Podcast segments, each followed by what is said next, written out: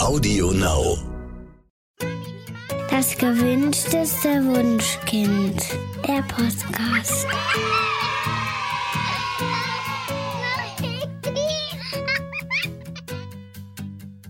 Hallo und herzlich willkommen zu Das gewünschteste Wunschkind, der Podcast mit Daniel Graf. und Katja Seide. Und auch heute haben wir wieder einen Studiogast. Wir haben virtuell eingeladen Inke Hummel. Inke ist Familiencoach und Autorin und hat geschrieben ganz aktuell das Buch Miteinander durch die Pubertät. Und über dieses Thema wollen wir uns sehr gerne mit ihr unterhalten. Herzlich willkommen, Inke. Hallo, vielen Dank für die Einladung. Wir freuen uns sehr, dass du ähm, bei uns sein kannst quasi. Ähm, ja, und möchten uns gerne mit dir darüber unterhalten, was in den Gehirnen von Teenagern passiert. Es ist ja so, ähm, dass im, im ersten Jahr Babys äh, ihren Körper und ihre Stimme kennenlernen und im Alter von eins bis fünf ähm, geht es darum, dass Kinder all ihre Gefühle kennenlernen und äh, auch in den Gefühlskanon einarbeiten. Dann fangen sie von fünf bis zehn äh, an, eben soziale Beziehungen aufrechtzuerhalten und ähm, sie lernen auch, sich für andere zurückzunehmen. Jetzt ist die Frage, mh, was ist denn der Entwicklungsschwerpunkt in der Pubertät? Mhm. Also ich sehe den Entwicklungsschwerpunkt da ganz klar in der sogenannten Individuation, also der Ausbildung der eigenständigen Persönlichkeit, ähm, die immer noch getragen wird, natürlich vom Beziehungsnetz, das die Jugendlichen haben, aber sie sollen eigenständige Menschen werden, nicht das Produkt ihrer Eltern. Ähm, das heißt, sie müssen sich finden, sie müssen ihren ganz persönlichen Weg gehen, damit sie als Erwachsene dann auch stark und selbstständig sein können. Ähm, dafür ist es notwendig, dass sie sich und ihre Meinung ausprobieren, ähm, dass sie dabei auch Fehler machen dürfen. Ähm, und das alles passiert natürlich in dem Rahmen, den ihre Körper und auch die Gesellschaft ihnen vorgibt.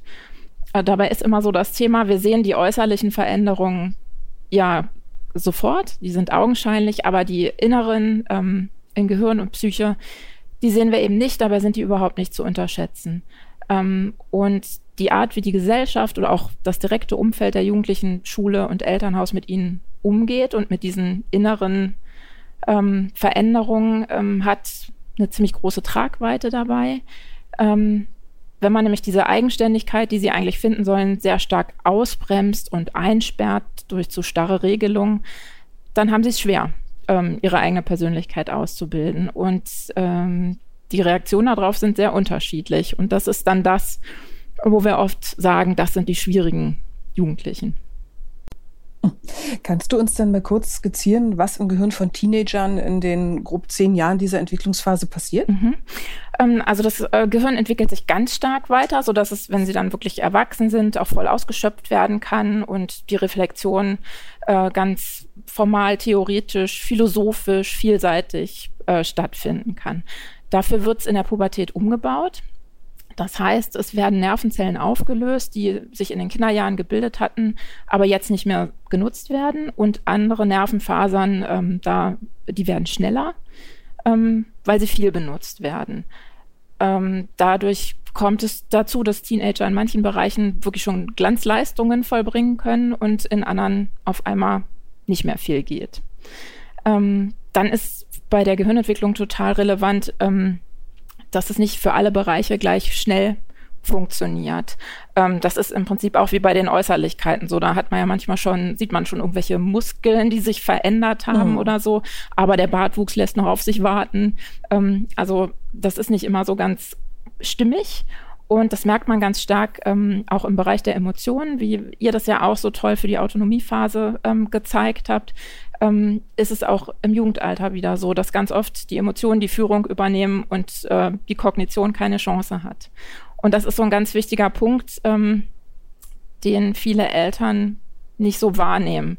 Wenn man nämlich so einen, weiß ich nicht, 1,90 Meter großen Teenie vor sich stehen hat und der wird plötzlich aggressiv oder heult aus heiterem Himmel los, ähm, dann geht es vielen Eltern so, dass sie das überbewerten und total persönlich nehmen ähm, dabei dürfen wir das nicht, wie beim Vorschulkind auch. Ne? Dann, wenn so ein Teenie dann sagt, äh, sowas wie du scheiß Mama oder so, ähm, äh, dann klingt das natürlich noch mal deutlich heftiger, als wenn, wenn mein Vorschulkind das zu mir sagt.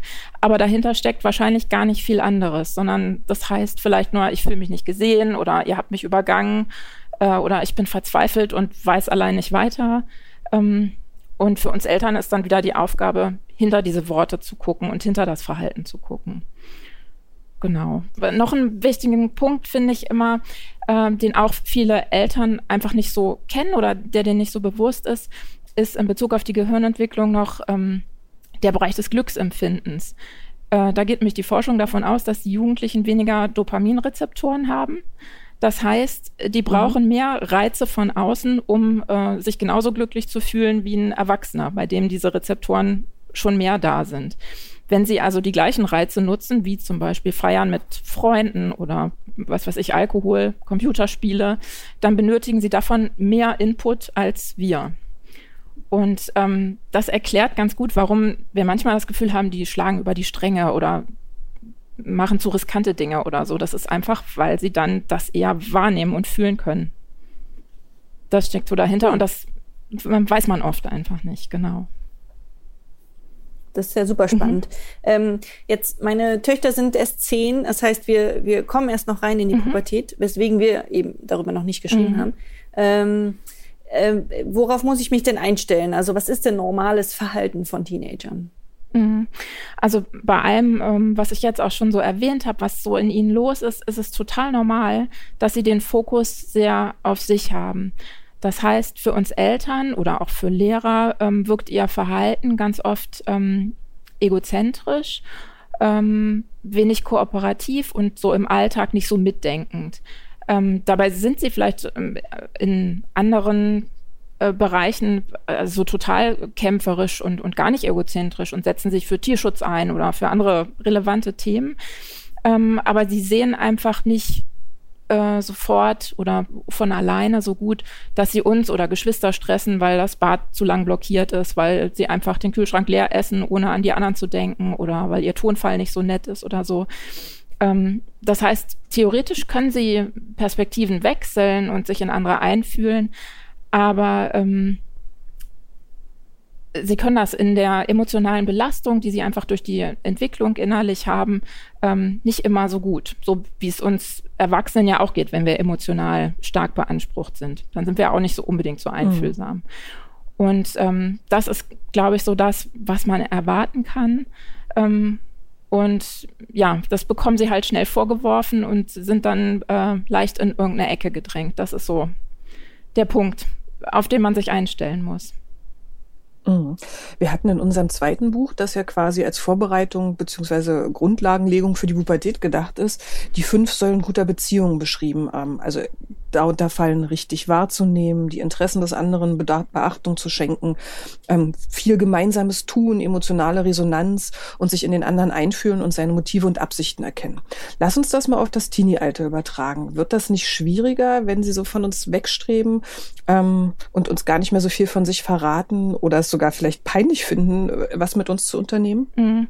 Das fand ich total spannend. Ich habe äh, das nämlich erst ähm, gelesen, nachdem ich ähm, mein Buch geschrieben hatte und mochte einfach diese vielen Parallelen, dass wir das so eigentlich sehr ähnlich sehen. Ich äh, spreche auch von Grundpfeilern, ähm, die und die sind in einer beziehungsstarken Familie einfach sehr gleich, egal wie alt das Kind ist.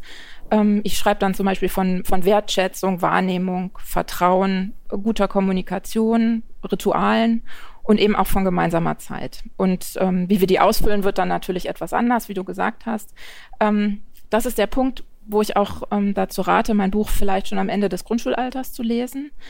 Ähm, denn vieles, was man da schon so als Familienritual anlegen kann, hält sich leichter im Jugendalter.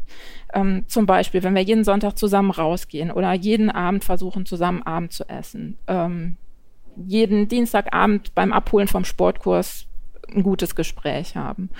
Oder Freunde immer willkommen sind bei uns im Haus. Ähm, jedes Jahr im April ein Wochenende zu, zu zweit wegfahren oder sowas. Wenn man solche etablierten Situationen hat, ähm, dann werden die im Jugendalter nicht alle plötzlich hinterfragt, sondern manches bleibt davon und schenkt uns dann einfach die Gelegenheit, unserem Teenie wieder nah zu sein, selbst wenn die Zeit in der Summe weniger ist als in der, Kinder, in der Kindheit. Und ähm, zum anderen finde ich dazu noch zwei Punkte wichtig. Einmal will ich gute Zeit mit meinem Teenager verbringen, dann muss ich mich auch darauf einlassen, was ihn interessiert und nicht immer nur meine Wünsche durchsetzen. Also ich kann nicht erwarten, dass er in einer Tour immer weiter mit der Familie wandern kommt, aber ich gehe nicht einmal mit in die Manga-Ausstellung oder so. Das, da muss ich mich auch öffnen. Ähm, und zum anderen, wenn es tatsächlich Phasen gibt, in denen er so von mir wegstrebt, dann ist wieder der Punkt, ich sollte das nicht persönlich nehmen, sondern einfach immer mal wieder ein Angebot machen, aber mehr auch nicht. Wenn er dann nicht möchte, dann ist das auch okay. Meistens gilt wirklich alles nur eine Phase. Okay. Ähm, du hast in deinem Buch geschrieben, dass äh, es auch im Teenie-Alter äh, wichtig ist, ähm, gemeinsam zu spielen. Mhm. Ähm, wie kann denn das klappen? Mhm. Also auch das verstehe ich als eine Art Angebot. Ich muss einfach gucken, ob mein Teenager das noch ähm, annehmen mag. Wenn ich auch da wieder so etablierte Situationen habe, äh, schon aus der Grundschulzeit, dann fällt das etwas leichter. Ähm, aber natürlich darf sich das auch verändern. Statt jeden Freitagabend zusammen äh, irgendwie ein Spiel aus dem Spieleschrank zu suchen oder so, wechseln wir vielleicht zu mehr gemeinsamer Zeit am Rechner oder an der Ko Konsole. Ähm, oder wenn wir unterwegs sind, ähm, können wir Fußball, Radeln, Frisbee werfen anbieten. Ähm, denn viele Jugendliche mögen das Körperliche tun, finden das ja auch ganz spannend, was der Körper plötzlich so kann oder nicht kann. Ähm, und dann berührt man sich manchmal, man lacht zusammen. Ähm, das mögen viele Teenager durchaus, wenn sie mit den Eltern sowieso in einer guten Beziehung sind. Ähm, und das Spielen ist ähm, so ein verbindendes Element ist ja auch egal in welchem Alter. Das, das tut jedem gut in der Familie. Und das ist meistens so weit weg vom, von allem, was man so muss und von dem ganzen Druck, den auch die Teenager spüren in der Schule oder vielleicht auch in der Clique. Deswegen würde ich einfach gucken, ne, wenn man da so be bestimmte Rituale in der Familie hat, dass man versucht, die beizubehalten. Du hattest auch den ganz konkreten Tipp, äh, was Ausflüge angeht. Oft haben Teenager ja nicht mehr so viel Lust, äh, mit uns gemeinsam am Wochenende was zu unternehmen. Wie setzt ihr das denn konkret um? Mhm. Also ähm, zum einen ähm, bringen die immer mal wieder Ideen mit, was sie gerne machen würden, was sie woanders gehört haben oder was Freunde gemacht haben. Ähm, und darauf versuchen wir immer einzugehen. Das geht natürlich im Alltag nicht immer mal spontan, weiß ich nicht, 150 Kilometer an diesen super Surfsee zu fahren oder in Stadt XY shoppen zu gehen oder so. Aber wir sammeln die Vorschläge auf, auf Zettelchen und sobald irgendwie ein langes Wochenende oder Ferien sind, versuchen wir das umzusetzen, damit sie einfach ähm, sich auch gesehen fühlen und auch zu ihrem Recht kommen und nicht immer nur wir dann irgendwelche Ideen haben. Und dann haben sie eigentlich auch fast immer Lust, dann wirklich mitzukommen. Ähm, und ansonsten leben wir das so, wie ich das eben beschrieben hatte. Es gibt einige Rituale, die die gemeinsame Zeit weniger in Frage stellen und die unsere Kinder auch gern mögen, wo fast immer noch alle mitkommen. Klar zieht sich da auch mal einer raus, eher als in, in jüngeren Jahren, aber wir sind immer noch ganz oft zu fünft unterwegs. Inke, sag doch mal äh, jetzt noch mal für unsere ZuhörerInnen, äh, wie alt deine Kinder eigentlich ah, sind. Ah ja, das ist bestimmt ganz wichtig. Also der Kleinste ist ähm, gerade elf geworden. Die mittlere wird jetzt 14 und der große wird 16. Inke, ganz am Anfang hattest du gesagt, eine der Hauptaufgaben ähm, der Teenager ist langsam Verantwortung für sich selbst zu übernehmen und die Aufgabe der Eltern ist es, ihnen dabei zu vertrauen. Mhm. Äh, von welchen Bereichen sprichst du da konkret? Ähm, also eigentlich kann das fast alles betreffen. Es kommt so ein bisschen ähm, auf den Jugendlichen an, wo der auch selbstständig sein mag ähm, im Bereich ähm, Freunde, Ernährung, Ordnung, Schule, Politik, Finanzen. Ähm, Habe ich auch im Buch so alles ähm, mehr oder weniger angeschaut. Ähm, da, wo sie Lust zu haben oder wo man das Gefühl hat, man sollte mal ein bisschen schubsen, einfach mal ausprobieren lassen. Ähm, wichtig ist dabei, dass wir aber immer damit rechnen, dass natürlich Fehler passieren. Wie sollen sie einen guten Umgang damit lernen, wenn sie keine Fehler machen dürfen? Ähm, und das meiste ist ja wirklich, wenn irgendwas schiefläuft, wirklich kein Drama. Es ist dann lästig oder unangenehm, aber gemeinsam zu lösen. Von daher einfach mal machen lassen. Ich kann da ein Beispiel nennen ähm, mit der Schule. Ich lasse meine Kinder da frei ähm, mit umgehen, mit ihrer Lernerei, mit, mit Hausaufgaben, mit Klassenarbeiten, mit äh, Lehrergesprächen, biete immer an, sie zu unterstützen, wenn sie ähm, Hilfe wollen beim Planen, vor einem Test oder so. Äh, und sie entscheiden dann, ob sie meine Hilfe annehmen wollen oder nicht wenn es dann längerfristig nicht so gut läuft, dann gehe ich wieder etwas enger rein und ähm, wir gehen mehr ins Gespräch. Woran könnte es liegen? Ähm, möchtest du was dran ändern? Und eigentlich nehmen sie das immer gerne an und dann sind wir ein bisschen enger zusammen und dann ziehe ich mich aber auch wieder zurück und lasse sie wieder ihre Selbstständigkeit üben. Das, so fahren wir total gut. Anderes Beispiel wäre Alkohol. Wir reden über Gefahren, über die Abläufe im Körper, wie so die Reaktionen sein können. Aber ich würde ihn nicht verbieten, Alkohol zu trinken oder, oder auf Partys zu gehen. Sie sollen losgehen und ähm, sich das Thema anschauen, gucken, wie die Freunde so reagieren, meinetwegen sich auch ausprobieren. Wenn es blöd läuft, hoffe ich einfach, dass unsere Beziehung so gut ist, dass sie kommen und wir das zusammen dann angehen können und für die Zukunft gucken können, wie es anders laufen kann. Ähm, aber ich habe keine Angst davor und ich baue auch keine Drohungen auf oder, oder stecke sie in einen Käfig oder so. Das ist ja ein, ein, super Übergang zu, zu dem Thema, was ich dich noch fragen wollte. Ich wollte jetzt ähm, für unsere ZuhörerInnen äh, fragen ähm, über, die, über die häufigsten Streitpunkte, die es so zwischen Teenagern mhm. und Eltern gibt. Also ähm, Schule und Hausaufgaben, seltsame Freunde, starker Medienkonsum und so weiter. Lass uns da mal ähm, Schritt für Schritt rangehen und gucken, ähm, was, was, was Eltern deiner Meinung nach da mhm. tun können. Also sagen wir, ähm, ich habe das Gefühl, mein Teenager vernachlässigt die Schule und macht keine Hausaufgaben. Ähm, was würde, was, was wäre gut, äh, wenn ich dann als Elternteil, was sollte ich tun? Mhm. Ähm, also vermutlich sage ich das jetzt bei, bei jedem Punkt, den du fragst, erstmal ins Gespräch gehen und rausfinden, was die Ursache ist. Ähm, bei ähm, Schulunlust kann es ja ganz vieles sein. Also, dass mein Teenie Mobbing erlebt, ähm, dass er gerade das erste Mal verliebt ist und Schule deshalb total in den Hintergrund rückt oder dass er die ganze Zeit ein super spannendes Computerspiel, weil er, bei dem er vorankommen will und das viel Zeit braucht, im Kopf hat.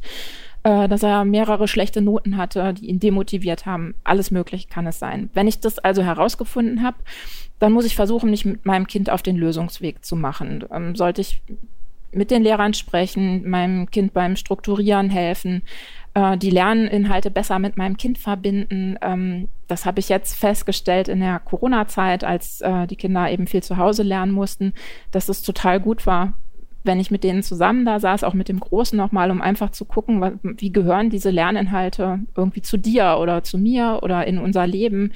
Ähm, da hat uns auch manchmal einfach YouTube geholfen, weil es dann ähm, zu, zu, Themen wirklich von ähm, jungen Leuten am Ende der Schulzeit super Videos gibt, die einem einfach helfen zu verstehen, ähm, was kann ich damit machen, warum sollte ich das lernen. Ähm, das unterstützt so ein bisschen. Ähm, und mhm. insgesamt einfach mit in das Lernfeld einsteigen, anstatt zu erwarten, ähm, na, du bist in Mathe schlecht, jetzt sieh mal zu, dass es besser wird, ne? dass mein Kind sich da alleine reinkniet. Ähm, was ich auch total schön fand, ich weiß gar nicht mehr, ob ich das aus der Beratung hatte oder im, im Zuge der Recherchen zum Buch, ähm, hatte eine Mutter gesagt, sie ähm, haben mit Nachhilfe angefangen ähm, und zwar nicht, wo das Kind, was die schlechten Noten und die Schulunlust hatte, der Nutznießer war, sondern der Nachhilfelehrer. Weil man eben, wenn man in der neunten Klasse eine Fünf in Mathe hat, trotzdem einem Fünftklässler ganz gut helfen kann und dann nochmal anders einsteigt in das Thema, ähm, das natürlich auch dem Selbstwert ganz gut tut. Ähm, und darüber hat das Kind wieder so ein bisschen mehr äh, Verbindung mit der Schule einfach aufgenommen eine meiner größten Ängste ist, ähm, dass mein Kind irgendwann in dem Alter nach Hause kommt und mir neue Freunde vorstellt, die ich ganz, ganz schrecklich finde. Mhm. Und von denen ich auch denke, dass sie eventuell einen schlechten Einfluss mhm. haben könnten. Wie kann ich denn damit umgehen? Mhm. Ja, das kann ich total nachvollziehen. Bisher haben wir das ähm, erst einmal gehabt. ich finde, da ähm, ist es so das Wichtigste, dass man möglichst offen ist und versucht, das nicht so rauszulassen ähm, wenn unser Zuhause allgemein ein Ort ist, an dem immer alle willkommen sind, dann wird unser Teenie wahrscheinlich auch als erstes mal versuchen, den neuen Kumpel mitzubringen.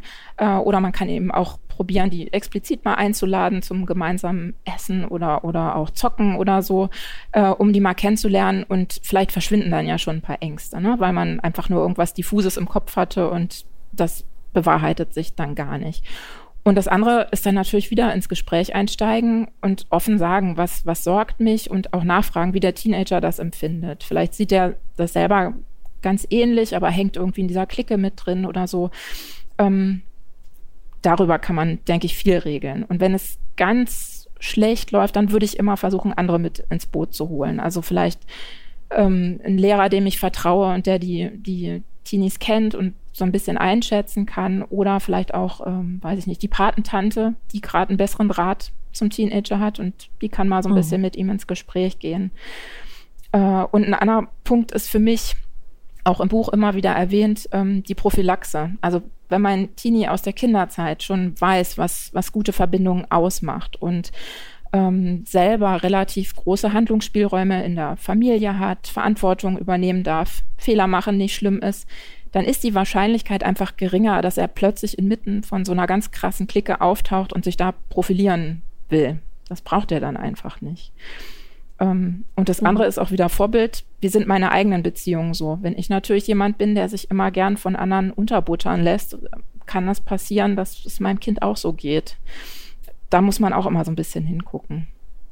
Und äh, was mache ich, wenn ich das Gefühl habe, dass mein Kind irgendwie 24 Stunden am Tag ähm, an seinem Handy hängt oder auch vor dem PC? Ähm, das ist natürlich so die häufigste Frage, glaube ich. Ähm, auch ganz lustig ist, ähm, ich weiß nicht, ob das wirklich so ist, aber mir begegnet es immer, ist mehr die Sorge von den Müttern in dem Alter noch als von den Vätern. ganz spannend, weil weiß ich auch nicht, woran das liegt. Muss ich noch mal genauer hingucken. Ähm, ich hoffe, dass bei den meisten im Vorfeld gut be begleitet wurde. Ähm, also wenn man nicht zu früh und, und gemeinsam einfach ähm, in die Medien eingestiegen ist, die Eltern da Interesse dran hatten, wenn die Regeln nicht zu starr waren, so mit Eieruhr und tausend Verboten, dass die Kinder sich da irgendwie freikämpfen mussten, ähm, dann wird es in der Regel nicht so schlimm sein, sondern wieder nur eine Phase. Dazu kommt noch, wenn mein Kind in einem Umfeld aufgewachsen ist, wo es eben, wo PC normal ist und Handy, aber äh, weiß ich nicht, Sport und, und Musik oder, oder irgendwelche handwerklichen Sachen, medienfreier, gute Zeit, äh, wo das alles ganz normal zum Leben gehört, so eine, so eine Abwechslung, dann ähm, kann es eben einfach trotzdem solche Phasen geben, aber die sind eher unbedenklich, weil unser Teenie gut eingebettet ist in viele andere Dinge und dann kann er auch wieder rausfinden.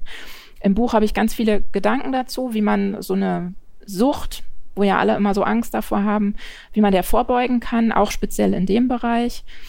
Ähm, das kann man sich angucken und da kann man eben auch schon ab Grundschulalter viel tun. Wenn es jetzt aber doch so weit kommt ähm, und wir das Gefühl haben, er findet da nicht alleine raus, es ist nicht nur eine Phase, dann hilft meiner Meinung nach auch wieder nur reden und gemeinsames Lösen und nicht einfach nur wegnehmen und verbieten. Wir hatten auch schon so Momente mit unseren Kindern, weil die ja irgendwie so die erste Generation sind, für die das jetzt auch nochmal anders ist mit, mit den Medien. Ähm, und ich habe einfach immer erklärt, was mich sorgt und mein Kind hat mir dann manches davon nehmen können und anderes halt nicht. Und dann haben wir versucht, Regelungen zu finden, wie zum Beispiel ähm, geteilte Geräte, so dass sich die Zeit für jeden dadurch minimiert hat und ähm, die Geschwister und auch wir Erwachsenen ähm, einfach miteinander abstimmen mussten, wer was wann benutzt. Ähm, oder was wir auch gemacht haben oder jetzt auch gerade wieder machen, ist, dass wir alle unsere Geräte abends außerhalb, ab einer gewissen Zeit außerhalb der Schlafzimmer lagern, damit man einfach nicht in Versuchung kommt, wenn da wieder das Lämpchen blinkt, da dran zu gehen oder so. Mhm. Genau. Ja, finde ich eine tolle Idee. Mhm. Ähm, was mache ich denn, wenn im Zimmer meines Teenagers, Teenagers totales Chaos, her Chaos herrscht? Ich weiß, damals noch bei uns äh, zu Hause war das ein großes, großes Thema. Ähm, naja, da lagen mal die Teller und die Tassen rum und meine Mutter hat dann irgendwann nur noch was gesagt, wenn die Löffelchen alle waren ähm, und schimpfte ein wenig, ah, irgendwann schimmelt's hier und ähm, ja, die Klamotten fehlten dann irgendwann im Schrank, weil ähm, ich es nicht geschafft habe, die in den Wäschekorb zu bringen was kann man denn bei totalem Chaos im Zimmer machen? Mhm. Ich kenne das auch so, weil ich bin auch ähm, gar nicht so ein Typ, der gut mit Chaos leben kann und musste mich da schon im Kleinkindalter total dran gewöhnen, dass Chaos einfach dazugehört. Ähm, aber das habe ich ganz gut gekonnt. Von daher war das, glaube ich, für mich eine ganz gute Vorbereitung. Ähm, allgemein finde ich wieder wichtig, dass man auch das nicht persönlich nimmt, äh, ne, sondern äh, im mhm. Hinterkopf hat Gehirnumbau und egozentrisch und so. Ne, das ist halt einfach normal. Und dann drüber reden, wenn es mich wirklich betrifft. Also wenn wirklich irgendwas Gesundheitsbedenkliches ist an der Hygiene oder so, ne? Aber so, so ganz so schnell schimmelt so ein Teller auch gar nicht unbedingt. Haben wir auch schon festgestellt im Selbstversuch. nee, also ansonsten, wenn es halt nichts gesundheitlich Bedenkliches ist, würde ich gucken, ähm, inwieweit ich das einfach in, die, in den Verantwortungsbereich von meinem Jugendlichen legen kann. Ne? Wenn keine Socken mehr da sind, dann wird er das merken und wird vielleicht was ändern oder wird mich darauf ansprechen und wird sich erstmal beschweren, warum habe ich keine Wäsche mehr im Schrank. Sehr wahrscheinlich. Ne? Und dann kann man aber gucken. Also wir hatten dieses Thema auch äh, tatsächlich und ähm, da war dann einfach das Problem, dass bei uns die Wäsche, Wäschesammelstelle nicht auf der Etage der Kinder war, sondern unten und das war einfach zu weit. Und dann haben wir oben noch eine neue Stelle eröffnet und die hole ich jetzt einfach ab. Und da muss es rein. Und wenn sie das nicht schaffen, ist es ihr Problem. Dann haben sie eben keine Socken im Schrank. So, ne, als, als Kompromisse, mhm. äh, eben Kompromisse finden. Logische Konsequenz quasi. Genau, ja, genau. Und ähm, ansonsten finde ich, ist es so wie bei kleinen Kindern auch. Je, je weniger sie müssen, desto bereiter sind sie, da Kompromisse einzugehen und mir entgegenzukommen. So, so nehme ich es bei meinen Kindern auch wahr. Ähm, also ich bin, mhm. lass die zum Beispiel, äh, lass den relativ freie Hand, wie sie ihr Zimmer gestalten. Da ist jedes Mal, wenn die Oma reinkommt, sagt, schlägt die Hände über dem Kopf zusammen. Aber ich meine, die müssen da leben. Und ähm, wenn ich unbedingt das Gefühl habe, ich möchte da Staubsaugen, dann bitte ich sie, die, den Boden frei zu machen. Und ansonsten ist mir alles egal. Und das läuft ganz gut für uns. Okay. Mhm. Ähm, und also wir sind ja eine Gemeinschaft als Familie mhm. und ähm, es kann sein, dass sich ähm, der Teenager oder die Teenagerin äh, sich so ein bisschen aus dieser Gemeinschaft rausnimmt und ähm, zum Beispiel sich weigert, äh, innerhalb der Familie mitzuhelfen. Mhm. Ähm, das ist wahrscheinlich bei dir in der Familie jetzt nicht so der Fall, aber wie, was würdest du denn äh, in deinen Beratungen den Eltern mhm. sagen? Also äh, da gucke ich mit den Eltern eigentlich in der Regel hin. Erstmal ähm, haben sie frühzeitig damit angefangen. Ich kann halt nicht plötzlich mit einem 13-Jährigen gut damit anfangen, wenn der vorher noch nie einen Teller vom, vom Tisch in die Küche bringen musste. Ne? Dann äh, ist es natürlich nochmal eine andere Arbeit, die man da machen muss. Ähm, wenn man aber frühzeitig angefangen hat und plötzlich ähm, gibt es ständig Knatsch, deswegen, dann würde ich echt hingucken, wo erwarte ich vielleicht zu viel, ähm, wo gebe ich selbst vielleicht zu viel, also dass man da ähm, versucht, äh, eine Lösung zu finden, ähm, allgemein im Miteinander, wel welche Aufgaben erledige ich auch für den Teenie, die ich vielleicht abgeben kann, damit er sie selber macht und ich mache dann eben wieder mehr, äh, weiß ich nicht, Bad putzt oder so. Also dass man da einfach so ein bisschen hinschaut, wie viele Aufgaben gibt es insgesamt und wer kann was übernehmen. Und ähm, muss ich vielleicht auch loslassen beim Thema, wie man das macht. Das ist nämlich, steckt auch ganz oft dahinter, dass ich halt nicht aushalten kann, äh, dass mein Kind immer seinen Dreck nur von, sein Dreck, seine Sachen von, von A nach B schiebt, um, um den Boden zu saugen und sie aber im Ende, Endeffekt liegen lässt. Und ich habe immer so das Bedürfnis, müsste alles in den Schrank gefaltet werden oder so. Ähm, nee, ist doch okay, dann soll er so sein Zimmer in Ordnung bringen. Oder er macht es immer nur weiß ich nicht, an dem und dem bestimmten Tag und, und ich hab, hab, hätte es gerne anders. Also wirklich hingucken, ähm, ob ich zu viel erwarte, ob in meinem Kopf nur so ein Satz ist, Mann, mach das doch so. Mhm. Äh, das ist es oft. Und ja, ansonsten wieder ins Gespräch gehen und vielleicht kreativ werden. Ne? Ich denke, auch da, wenn mein, wenn mein Teenie so ein gewisses Entgegenkommen merkt, ähm, kann er mir auch selber wieder eher entgegenkommen, als wenn ich verhärte und sage, dann mache ich auch, koche ich dir nichts mehr oder so, weiß ich nicht. Ähm, beliebtes Streitthema ist ja auch das ins Bett gehen. Also Teenager neigen ja dazu, doch sehr spät äh, sich hinzulegen und das kann sich ja unter Umständen dann auch ähm, ja auf die Schule auswirken, nämlich insofern, dass sie dann viel zu müde dafür mhm. sind. Wie mache ich dann meinem, meinem Teenager klar, dass es vielleicht doch günstig wäre, etwas früher ins Bett mhm. zu gehen? Das ist auch ein Thema, wofür äh, die Jugendlichen ähm, erstmal gar nicht unbedingt was können, weil ähm, die Melatoninproduktion im Körper sich verändert durch die hormonellen ähm, Veränderungen. Ähm, das heißt, die werden ganz oft tatsächlich erst später müde als früher im, im Grundschulalter und können dann erst später schlafen. Und der frühe Schulbeginn passt dann noch schlechter zum Biorhythmus. Wir haben das jetzt in der Corona-Zeit tatsächlich sehr genossen, dass die Kinder das selber regeln konnten. Das ähm, hat allen sehr gut getan, weil die dann auch viel bereiter waren zum Lernen. Also das ist so ein Punkt. Ähm, meistens ist es wirklich nur eine Phase. Wenn man aber das Gefühl hat, es ist sehr besorgniserregend und man kann eben an den Zeiten drumherum nichts ändern, hilft auch wieder nur reden und gucken, ob ich meinem Teenie helfen kann, abends besser runterzukommen. Da habe ich im Buch auch einige Ideen zugegeben. Ähm, ein Gedanke, den ich immer gut finde und den wir auch schon selber äh, probiert haben, ist äh, selber Zeit zu investieren, dass man abends mal wieder zusammenfindet, anstatt dass jeder so für sich seinen Feierabend gestaltet, endlich ist Ruhe und ich muss mir nichts mehr anhören und so. Ähm, das muss auch gar nicht stundenlang gehen, aber dass man einfach äh, in Verbindung wieder geht und guckt, ähm, na, lass mal das Handy weglegen und lass mal miteinander nochmal einen Tee kochen oder keine Ahnung, dass man mit dem Kind versucht, ähm, so einen Tagesabschluss zu finden. Das würde ich versuchen. Ähm, okay. Mhm. Und äh, eins äh, der größten Sorgen von Eltern äh, ist ja auch, dass Kinder ähm, sich so ganz rausziehen aus dieser Gemeinschaft und dann sich zum Beispiel draußen herumtreiben oder auch länger wegbleiben, als wir das verabredet mhm. haben. Ähm, was rätst du den Eltern in dem mhm. Fall? Also erstmal ist da auch wieder im Buch relativ viel zu Prophylaxe, was man einfach im Vorfeld schon so tun kann, ähm, damit das Kind nicht so, also damit überhaupt eine Verbindung da ist, so dass das Kind gar nicht erst verschwinden wird.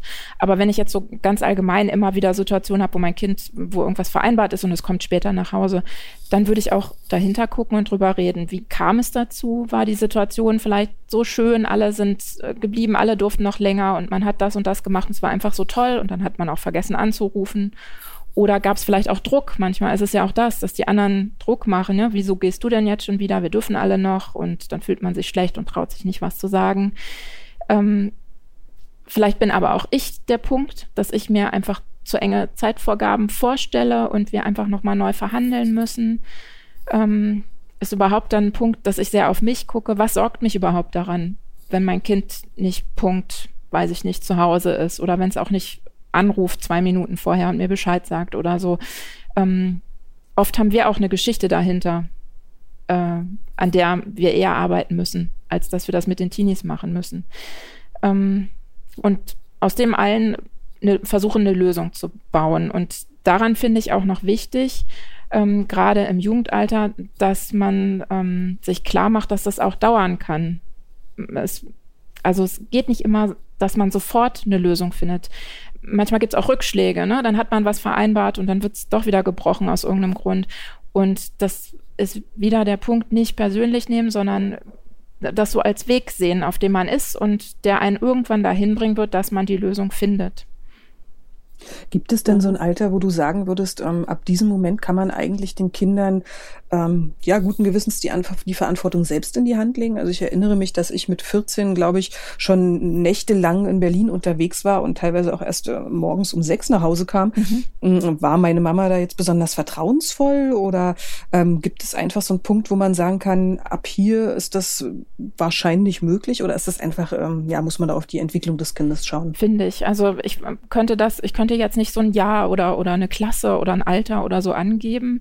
Ähm, ich sehe es ja bei meinen drei Kindern, die einfach total unterschiedlich sind, ähm, was, was da wirklich alles so dazukommt, ne? Ob, ob sie das schon können, ob sie sich ähm, ausreichend ausprobiert haben. Ähm, ja, würde ich mir wirklich angucken. Bei, bei, meinem Sohn hätte ich überhaupt gar kein Problem. Der fährt auch schon allein bis Köln und so und, und kommt immer wieder nach Hause. Ähm, bei meiner Tochter, die ist halt eher so jemand, ähm, die weiß überhaupt nie, in welcher Straße sie ist und wie sie abgebogen ist und so. Das hätte ich, glaube ich, dann schon wieder mehr Sorgen. Ähm, da würde ich einfach gucken, mhm. auch was die Kinder wollen und wenn die das unbedingt wollen, wie, wie können wir das gestalten, sodass ich mich auch gut damit fühle. Inke, was mache ich denn, wenn mein Kind anfängt äh, zu rauchen oder zu viel Alkohol trinkt oder sogar zu äh, Drogen greift? Mhm. Ähm, auch das ist wieder ein Punkt für die Prophylaxe. Also die Jahre vorher oder die Vorpubertät kennt mein Kind die Gefahren, hat es die Möglichkeit, ähm, Bestätigung und Glücksgefühle anderswoher zu bekommen. Ähm, auch ob es Angst und straffrei bei uns lebt, so dass es sich ausprobieren kann, ohne große Geheimnisse daraus zu machen oder ohne ungute Kontakte nutzen zu müssen. Ähm, dann wird es vielleicht nur mal aus Neugier so handeln, mir wahrscheinlich auch davon erzählen und das bleibt alles in einem Rahmen, so wie wir das damals auch gemacht haben. Ähm, mhm. Wenn ich jetzt das Gefühl habe, die Entwicklung wird zu heftig, äh, dann ist natürlich ganz wichtig, es hilft nicht einfach irgendwas zu verbieten oder, oder autoritäre Ansagen zu machen, äh, sondern man muss die Gründe suchen und die Bedürfnisse dahinter und darüber reden. Und ganz oft kann man dann Auswege oder akzeptable Lösungen finden und einfach in einer Art von Kompromiss gehen. Ähm, wenn man da gar nicht weiterkommt, finde ich es immer richtig, sich von außen Hilfe zu holen. Erstmal auch ohne Teenie, der muss das ja gar nicht wissen, dass man sich da sorgt. Vielleicht sind die Sorgen ja auch unberechtigt. Ähm, aber sich einfach mal informieren, bei jemandem äh, wie äh, Pro Familia oder so, dass man da eine Unterstützung bekommt. und ein bisschen sicherer wird. Ähm, dann ist bei dem ganzen Thema ein spannender Punkt ähm, wieder das Vorbild. Ähm, also selbst wenn unser anscheinend so super cooler Teenie uns eher abzulehnen scheint, ist er natürlich innerlich in vielem noch unsicher und wir Eltern sind doch eine gewisse Maßgabe. Wenn wir also eher begleitende Eltern sind und in guter Beziehung zu ihm, ähm, dann wird er sich auch eher bei uns da was abgucken, wie wir das so machen.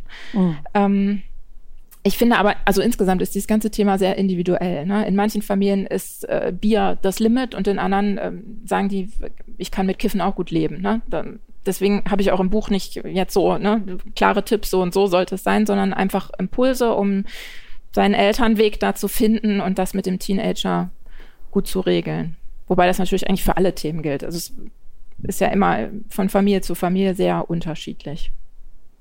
Super, dann sind wir jetzt schon fast am Ende unseres Podcasts angelangt, mhm. Inke. Ich ähm, würde gerne jetzt zum Abschluss äh, von dir irgendwie noch einen Tipp ähm, haben, den du den Zuhörerinnen äh, und Zuh Zuhörern mit auf den Weg geben willst, also in Bezug auf die Pubertät. Also sozusagen, hast du so eine Art Zauberformel, äh, mit der man entspannt durch die Pubertät kommt? Als Zauberformel ist natürlich so ein bisschen zu viel gesagt, ne? aber so grundlegend finde ich, ne, liebt eure Kinder und versucht das zu sehen, was, was sie euch geben und was sie der Welt geben, was sie Gutes mitbringen ähm, und nicht nur die anstrengenden Seiten. Ähm, glaubt an die Beziehung, die ihr von klein auf ähm, ja irgendwie in, in euer Leben gebracht habt und, und habt keine Angst davor, vor diesem Jugendalter, sondern ähm, seht wirklich das, was daran eine Bereicherung ist. Man kann einfach, also man, man wechselt ja so ein bisschen die Position, man ist nicht mehr, ähm, weiß ich nicht, der, der, der Leitwolf, sondern ähm, man nimmt dann, bekommt dann einfach viel zurück von den Jugendlichen, weil sie eben langsam Erwachsene werden. Und das ist ähm, echt ein Geschenk, finde ich. Schöne Worte zum Abschluss. ja, genau. Liebe Inke, wir sagen noch mal schnell, wie dein Buch heißt, für alle, die sich jetzt äh, sagen, boah, das will ich alles unbedingt noch mal genauer nachlesen, weil wir können natürlich immer nur Teilaspekte mhm. besprechen. Miteinander durch die Pubertät. Ähm, ja, schaut gerne rein und dann könnt ihr alles rund ums äh, Teenager werden und Teenager sein nachlesen. Liebe Inke. Und äh, wir werden diesen Podcast auch wieder äh, im Blog verschriftlichen. Ähm, und ich würde sagen, wir verlosen dann in dem Zuge auch gleich nochmal ein Exemplar für alle die, die ähm, ja, das gewinnen wollen, weil sie die, und den Podcast jetzt so toll fanden. Also ähm, sobald dieser Podcast hier draußen ist, wird es äh, gleichzeitig auf dem Blog eben auch einen Artikel dazu geben. Und da könnt ihr dann kommentieren, ähm, dass ihr den Ratgeber gerne haben wollt. Genau, und für alle, die ganz zufällig hier reingestolpert sind, die Adresse ist www.gewünschtesdeswunschkind.de mit Bindestrich und UE. Ja, dann sind wir am Ende. Gut. Wir sagen Super. Inke ganz herzlichen Dank, Dank, dass sie da war und mit uns über dieses wirklich spannende Thema gesprochen hat. Wir warten ja noch drauf. Ähm, also bei uns sind die ersten Ausläufer zu erwarten. Mhm. Insofern habe ich ganz viel mitgenommen und ja, sage herzlich Danke und an alle da draußen, bleibt gesund und wir hören uns in 14 Tagen wieder. Bis dahin macht's gut. Ja. Tschüss. Tschüss. Wenn ihr gerne noch andere Podcasts kennenlernen wollt, dann hört doch mal bei Einfach Hausgemacht von unserem Kollegen Wolfgang Koschny rein. Worum es in seinem Podcast geht, erzählt er euch am besten selbst. Hallo, ich bin Wolfgang Koschny, Chefredakteur von Einfach Hausgemacht, dem bundesweit größten Magazin für Haushalt und Küche. Kompetent und kreativ durch den Alltag. Das steht über unserer munteren Podcast-Plauderei, zu der ich mir immer spannende Gesprächspartner ins Studio geholt habe. Wir sprechen dann über Hintergründe, Tipps und, und, und Ideen, die uns allen den Alltag leichter machen können sollen. Naja, sei es beim Kochen, beim Backen, beim Dekorieren, beim Saubermachen oder auch mal beim Waschen. Hören Sie doch einfach mal rein. Ich freue mich schon, wenn Sie dabei sind. Das war der Podcast vom gewünschtesten Wunschkind.